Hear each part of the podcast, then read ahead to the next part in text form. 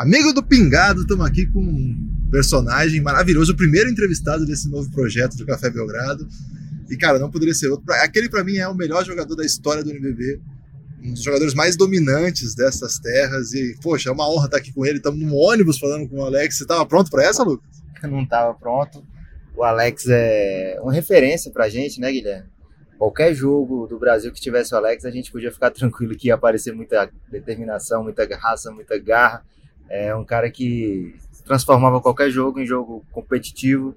Então, um grande orgulho para a gente. O cara fazendo de tudo aqui para atender no meio da, do jogo das estrelas aqui. Ele é, além de ser capitão, ele é uma grande referência aqui, porque todo mundo quer falar com o Alex e ele fez o possível para atender a gente. Estou muito orgulhoso. Alex, que causa, hein?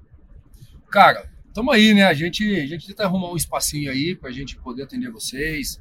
A gente sabe que vocês estão aqui trabalhando e a gente tem que, tem que estar à disposição aí para um bem maior, vamos dizer assim. Eu comecei aqui já dizendo que eu acho que você é o maior jogador da história do NBB. E há esse debate, se é você ou o Marcelinho Machado, e agora o Marquinhos está criando o seu caminho, tentando entrar nessa briga aí. Como é que você vê essa, essa disputa? Cara, muito boa, né? Marcelinho dispensa comentários. Tem, tem o Marquinhos aí, já há alguns anos, vem fazendo grandes campeonatos. E agora a gente está correndo aí, né? A gente tá. A resposta tá ficou mais fazendo... política agora, Guilherme, porque estão filmando aqui o que ele está falando, ele ficou com medo esse, agora. Esse cara aí, esse, esse mano, ele tá com saudade de mim, ele tá com saudade de mim, o GG tá com saudade de mim, jogou um ano comigo lá, a gente ganhou, e agora tá com saudade, né? Mas é, é, é, é sempre bom, né? É sempre bom essa, essa rivalidade aí sadia, essa competição entre os jogadores, isso aí engrandece o basquete de todos e, e o campeonato também. Agora, Alex, o Lucas começou também falando que anos te acompanhando na seleção brasileira e você sempre tinha a tarefa ingrata de defender o principal pontuador adversário. Você pode lembrar alguns aí que você defendeu nesse caminho? Cara, já teve bastante aí, né? O, o mais famoso é a rivalidade Brasil-Argentina com o Ginóbili, mas também contra a Rússia já o Kirilenko. Você tem aí Bogdanovic da, da Croácia, você tem outros aí. É difícil a gente lembrar todos. O Carlos Arroio, Porto Rico. Até o Novitz que você defendeu. Até, eu acho que até o Novitz que foi no, no, no, jogo contra a Alemanha. A gente fez dois jogos com eles, um, um dos. Eu, eu tive essa tarefa também de ajudar. É, contra a seleção americana, LeBron James, Kobe Bryant. Então a gente Name tenta fazer o, fantástico. O, o melhor sempre aí para poder ajudar a seleção. Naquele jogo especificamente contra os Estados Unidos, hein, Lucas? Lá, aquele que tava Obama na quadra, não teve isso aí, Alex? Verdade, teve Obama, 2012, acho que preparação para as Olimpíadas de Londres. E a gente fez um grande jogo, né? A seleção americana vinha de, um, de uma varrida em cima da, da Dominicana, acho que 70, 80 pontos de diferença. Caramba. E não sei se entrou de salto alto, mas a gente fez um jogo duro, foi pau a pau até o final. Acabamos perdendo de 7 pontos, mas foi uma surpresa para eles, porque não esperava um jogo duro como a gente fez. Ô Alex, é... você ficou muito marcado assim pelo toco do Tindanka, o cara que deu o toco no Tindanka. Como foi cair a ficha para você assim, caramba, deu toco no Tindanka e de repente agora todo mundo tá falando de mim, chance de ir para os Estados Unidos. Como foi a mudança na tua vida depois desse toco? Cara, eu acho que uma coisa é, é, foi um lance que a gente a gente aproveita, né? O Varejão tá na frente do Tindanka, a Tindanka foi tentar chutar por cima do Varejão, eu vim por trás e peguei. Sim. Cara, é um toco. Uhum. Então isso ninguém vai tirar porque isso é meu e ainda logo em cima de quem. Mas é, não, foi, não foi só por isso. Né? Sim, acho que claro, pelo estilo claro, de claro. jogo, pela, pela determinação ali, principalmente na defesa, acho que isso chamou a atenção do Popovic e acabou me levando San Antonio. É, muita gente liga essa história porque o Popovich estava lá, né? Assisti, ele era Ele assistente. é assistente do Larry Brown. E, mas como é que foi que se desenrolou isso, Alex? É, eu gostaria muito de saber assim, como é que foi. É, foi depois do jogo, você voltou pro Brasil e aí te falaram. E como é que assim? Era um, um momento seu, assim, você muito jovem, é, basicamente não conhecido pelo mercado da NBA propriamente, mas a Europa aos poucos estava te querendo já. E aí a NBA vem e faz uma oferta. Você lembra mais ou menos o, o dia a dia depois daquele jogo? Cara, eu acho que não, não, não teve nada, né?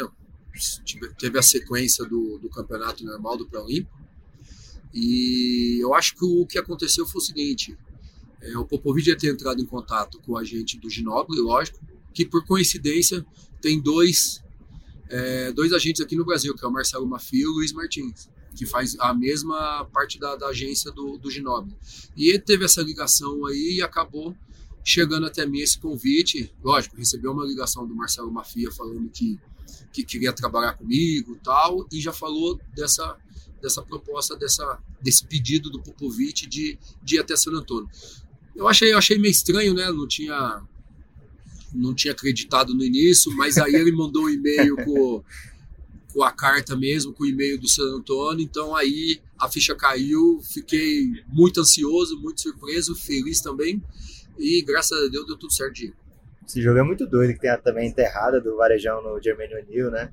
É um momento, assim, acho que marcante. O Valtinho, demais. né, armador? Marcante demais pro, Isso, Valtinho, pro Demetrius. basquete brasileiro. Pode Acho que o passar, sim. Elinho tava também. Acho que o, o, o Elinho também. Eu não tenho certeza, mas acho que o Elinho tava também. Mas foi um. A gente tinha um time bom, a gente acabou perdendo para o Porto Rico no, no jogo decisivo para classificar para as Olimpíadas. Alex, assim, você sempre foi um jogador muito completo, né? Um jogador que faz de tudo, que dá o máximo. Agora, o arremesso não é ortodoxo, né? Assim, aí a minha pergunta é a seguinte: você passou por Israel, por Estados Unidos, por tantos lugares, né? Tantos técnicos gigantes. Alguém tentou mexer no seu arremesso ou você defendeu sempre com unhas e dentes? Cara, eu acho que o único, o único cara que tentou modificar um pouquinho foi no começo da carreira, que foi o Edivar Simões em, em Ribeirão do Coque. Sim. Ele foi o único no começo da carreira que tentou fazer alguma coisa, mas eu acho que não, não teve. Fora isso, não teve, não, porque eu acho que é, arremesso é movimento de repetição, cara. Sim. Quanto mais você treina, e outra. É o que eu falo. Muita gente me pergunta do meu arremesso, eu falo, não, é estranho e é feio. Só que é o seguinte: se a bola cair, do jeito que a bola sai da sua mão, não Claro, importa. claro. O importa é se ela cai na cesta. Então, pra mim, eu fico com essa e. E, e outra, e tem uma coisa engraçada: muitos, muitos meninos aí que a gente encontra no dia a dia aí nas viagens, é, me, me fala isso, fala assim, Alex, é, eu tenho um arremesso, meu arremesso não é legal, não é bonito, os técnicos tentam mudar, só que eu gostaria de falar para você, você acha que eu devo mudar? Eu falo, não, eu falo assim, ó, é, às vezes se você tentar melhorar o arremesso, tudo bem, beleza, mas muitas vezes você não consegue isso, você vai continuar com o mesmo arremesso.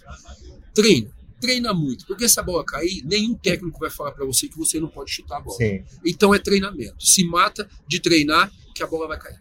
Como é que, como é que criaram o Alex? Como é que surge um jogador desse tipo? Você é de Orlândia, né? Aqui do lado.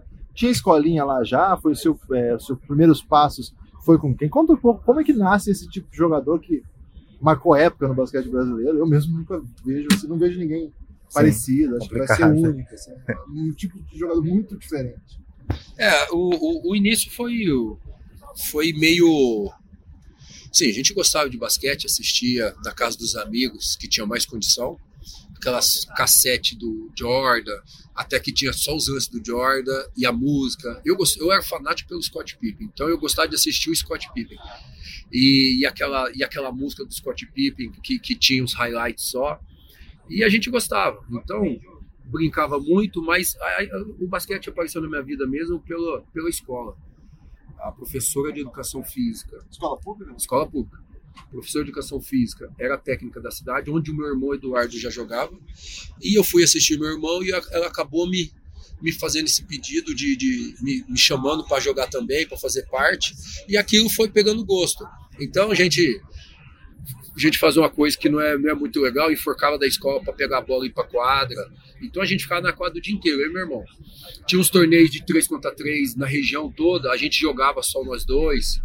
Então a gente era o lazer nosso assim, até que a gente foi para Assis em 96 e jogamos uma temporada, eu era infanto ainda, né? tinha 15 para 16 anos. E depois de Assis, onde começou a minha carreira mesmo, que eu falo, que foi em São José do Rio Preto. Cadete 97, onde o pessoal de Rio Preto foi até a Orlândia me buscar. E, e a partir dali, graças a Deus, segui meu caminho e até hoje. profissional quando, Alex? Eu profissionei com 19 anos no, no COC, né? 99. Em 99. Em 99 cheguei no COC. E Quem tava lá? Edivar Simões, técnico. Aí jogadores era Zanon, o Edivar Júnior, Brasília. Entendeu? Tinha, tinha bastante jogadores lá. Alguns, alguns menos famosos, outros aí. Mas assim, pelo que a gente assistia, o Zanon era, era um cara referência, né? principalmente na minha posição. E a partir dali, já se matando de treinar, o Edivar Simões dava muita oportunidade e ele falava uma coisa que, que eu acho que falta hoje isso. É, quando você é criança, quando você é novo, você tem que jogar basquete primeiro, para depois começar a ganhar dinheiro. Sim. Hoje não, hoje se ganha dinheiro ao invés de jogar. E o Edvar Simões fez uma coisa comigo que, que eu agradeço até hoje. Primeiro, o, o estilo dele de, de dar treino, meio xerifão, meio é, militarzão mesmo, autoritário, eu acho que é, essa transição de você juvenil para adulto, eu acho importantíssimo ter essa, ter essa postura, ter esse tipo de treinador, que é para você saber que as coisas vão ser cada vez mais difíceis. E ele fez uma coisa comigo que que puta, aquilo para mim foi um divisor de água. Ele falou o seguinte: Alex, cada três meses, se você melhorar, eu dobro seu salário. Então aquilo, aquilo, Você lembra quanto foi o primeiro salário? E quando, cara, era eu, eu, eu, cheguei, eu cheguei no Coque Bell, era 700 reais em 99. Então aquilo, aquilo que foi uma motivação para mim, que é o, é o que tem que ter hoje, para você desenvolver o basquete, para você crescer como jogador. E aquilo, para mim, eu ficava na quadra o dia inteiro.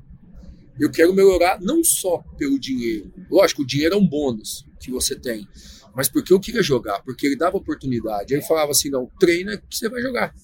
E aquilo eu queria. E o bônus era o, o, o salário dobrado. Então, cara, aquilo tudo para mim era aonde eu treinava, treinava, treinava. Já tive minha oportunidade.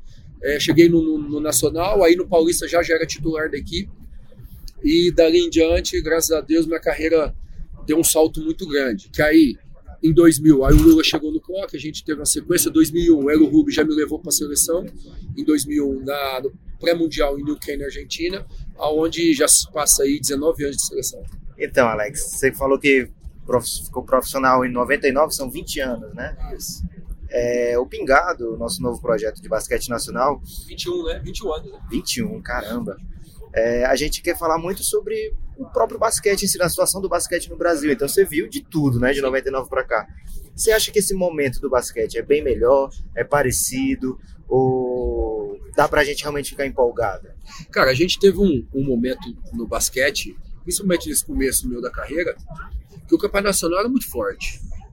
Você via alguns estrangeiros que vinham para o Brasil, eram referência. Eram jogadores que ganhavam jogo assim, não estou menosprezando alguns estrangeiros hoje, mas assim, eram diferentes. Não era um estrangeiro para completar time, e sim para resolver. Então, tinha um campeonato muito forte. Aí deu uma caída, motivos aí, é, é, não sei te falar o correto, mas é, foi ruim porque a gente queria o nosso espaço e teve uma, uma quebra nessa, no, no, Nacional e surgiu o NBB depois. Então, o NBB foi uma salvação do, do nosso basquete, aonde hoje é um sucesso e é um grande produto que, que todo mundo quer fazer parte. Agora, daquele, daquele momento que você chega ao adulto, é, acho que o pessoal de Ribeirão até hoje sonha com aquele time. Nezinho, Alex, Arthur, Renato. Aí pivô mudava? Quem que era o pivô? Era Tiagão, o pivô era Tiagão, o Lucas Tirso uma temporada, é, Márcio Cipriano, Lucas Costa. Aí o Giovannone chegou um ano também. Então, assim, tudo molecada, né, cara? É, impressionante. Acho que até o ano passado o Paulistano ganhou com bastante jovens, mas até ali ninguém tinha feito nada nem parecido. E talvez é, aquela geração muito nova ganhando de uns caras barra pesada, né? uns jogos muito duros. O que, que, você lembra dessa época aí, para você, quando falam do Coque, imagino que deve ser muito especial. Cara, era fantástico. Tanto é que, que às vezes encontro o Nezinho, a gente, a gente brinca, fala assim, se tivesse Coque até hoje, a gente estava até hoje. A gente não queria sair, porque era um, era um ambiente que o Chain, o Chain deixava a gente à vontade. A gente só queria, só queria jogar, a gente era feliz, a gente queria se matar por aquele lugar. Não que a gente não faça hoje, mas ali tinha uma relação especial de, de pai e filho com o de pai e filho com o Lula. Então era, era um time de molecada, com saúde, e a gente queria a gente queria jogar basquete, a gente queria, a gente queria ganhar título, a gente queria ganhar jogos. Então, é, foi uma fase espetacular que fica, que tá na memória e isso aí não vai pagar nunca. E depois essa, esse núcleo repete o feito em Brasília, por isso que você viraram assim, uma espécie de é, dominante do basquete nacional. Se tivesse que ganhado, ou era Flamengo, era sua, sua turma aí, né? E esse tempo você sempre contra o Flamengo. É, como é que é essa rivalidade para você? Como é que foi ser o, o, grande rival do Flamengo por onde você passou, né? Você estava em Brasília, era, era vocês contra o Flamengo. Em Bauru, Bauru campeão, é, incomodando o Flamengo. E você sempre do outro lado, é, e você é corintiano também. e aí tem essa. Como é que a torcida do Flamengo te trata? Como é que você pensa a respeito desse projeto do Flamengo, que é muito importante? Cara, eu falo o seguinte: é, essa rivalidade faz parte, né? Isso aí engrandece é, é, o basquete, engrandece jogadores. A rivalidade com o Marcelinho, muita gente falava que, que era a gente brigar. A gente não brigava, cara. Ele queria ganhar, eu queria ganhar, dois jogadores competitivos, rivais pelos clubes e rivais que a maioria do tempo estava chegando, sabia que na hora que o funil chegasse no final, as duas equipes iam estar de novo. E, e era uma, uma rivalidade, cara, que no jogo parecia pancadaria, tudo, mas não era. Era ele, ele defendia o dele, defendia o nosso, eles ganhavam, a gente ganhava, e, e se criou essa rivalidade. Então foi com Brasília por muitos anos, aí depois vim para Bauru, continuou sendo, e eu adoro isso aí, eu adoro esse clima, porque eu acho que isso que motiva a gente a, a, a tentar melhorar cada dia, cada ano. Porque essa, se, se perder essa rivalidade, acho que perde a graça. Você tem que e você tem que parar. E um dos motivos que eu tive é, que eu saí de Brasília foi justamente sair da zona de conforto. Já se passava oito anos, a gente chegou em tudo. E a gente chegava num momento que a gente estava mal, a gente não estava sendo cobrado. Porque as pessoas respeitavam a nossa história no clube. Então eu cheguei num momento que eu precisava sair para ter essa motivação de novo, aonde eu encontrei em Bauru. Entendeu? Encontrei essa motivação em Bauru, onde a gente conquistou tudo. E eu falo que a gente chegou num, num patamar em Bauru, que foi os amistosos na, na NBA, coisa que nenhum clube faz.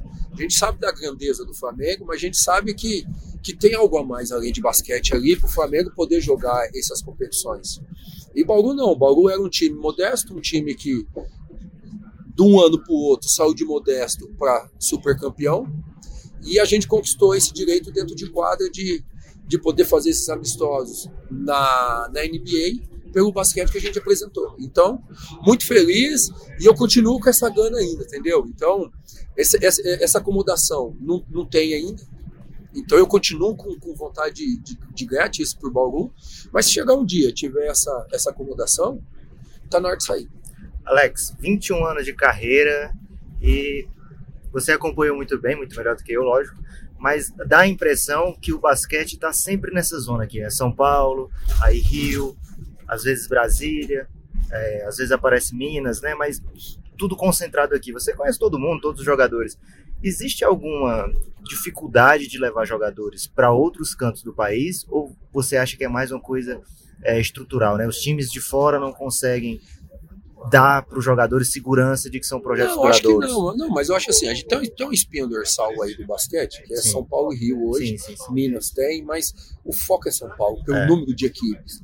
Então, às vezes, é, é, essas equipes são. É por causa, lógico, Brasília também, estou esquecendo, o tricampeão do MBB não pode, não pode esquecer. Mas é, é, alguns polos, é, às vezes, não, não, não chama muita atenção por ser muito longe desse, desse centro. Entendeu? Assim, eu vou falar na minha situação. Hoje, lógico, se tiver proposta interessante, eu vou para qualquer lugar. Mas hoje, pela minha situação, eu prefiro ficar perto de casa. Entendeu? Se a proposta for muito boa, vou, mas se a proposta não for tanta, tão valorosa assim, perto do que eu tenho hoje, eu prefiro ficar onde eu tenho. Entendeu? Então, e eu acho que para jogar jogadores jovens, é, São Paulo seria ideal, porque você tem o Campeonato Paulista, entendeu? Você tem um Campeonato Paulista de base, que tem muitas equipes, e, e, e para um jogador jovem, esse que precisa jogar, você tem que estar em São Paulo, senão você está morto. Você vai jogar no, no Flamengo, no Botafogo, você vai jogar seis jogos no semestre. É. Você vai para Fortaleza, que campeonato que tem? tem. Você vai para Brasília, que campeonato que tem para jovem? Então o foco é São Paulo, então acho que isso chama atenção. Alex, eu, esse podcast é de basquete nacional, mas eu não posso deixar de perguntar, é, porque eu estou diante de uma pessoa que foi escolhida e comandada por aquele que é considerado por muitos o melhor técnico de todos os tempos. É tudo isso mesmo, Greg Popovich? É, cara. É. Mas posso falar para você, ele é tudo isso pela simplicidade que ele tem, pela simplicidade que ele que ele faz as coisas acontecer. Eu acho assim, muita gente me pergunta a diferença do, de técnico. Gente, filosofia de trabalho, se você pegar, é tudo parecido. Fala um técnico que faz alguma coisa dentro de quadra, ou oh, absurdo. Nenhum. Eu acho, eu vejo a diferença de um técnico para o outro é, é como o técnico lida com seus atletas. É o dia a dia. Não tem nada a ver com basquete. O técnico é, é, vai ser o melhor, vai ser é, é respeitado, vai ser tudo isso. É, é pelo, a minha forma de enxergar. Tô falando a minha forma de enxergar. É o jeito que ele lida com os atletas fora e dentro de quadra. É, é, sendo correto, é o cara tem que puxar o que tem que puxar, mas tem que elogiar na hora que tem que elogiar, não passa a mão na cabeça, o cara profissional. Então, o Popovic é assim. Chegou num dia de treinamento lá, deu esporro em todo mundo, brigou com todo mundo, beleza. No outro dia chamou na sala de vídeo. Todo mundo sentou lá, ele pegou o envelopinho e foi cadeira por cadeira. Aí todo mundo abriu o envelopinho em 100 dólares. Aí todo mundo falou, por quê? É a mesma desculpa pelo que eu fiz com vocês ontem que não merecia. Entendeu? Então é um cara que é assim. Gente, vocês vão bater a cabeça na parede e vocês vão bater a cabeça na parede porque eu tô mandando. Todo mundo vai lá e bate. Porque todo mundo sabe que aquilo que ele tá falando é o correto. Então isso é fantástico. A gente vai agradecer aqui o Alex por ter atendido a gente. Alex, obrigado mesmo de coração. Eu sei o tanto que você se esforçou aí e queremos te ver mais vezes aqui porque você brilha muito. Não, obrigado, sempre à disposição. Quando precisar, tamo junto. Valeu. Valeu obrigado. Sempre que entrar no ônibus, a gente vem atrás do Alex. Opa, vamos aí. Valeu. Obrigado, viu? E valeu o GG gente... também que tava aí. Ô, filha, Beijo, Alex. Também te Valeu.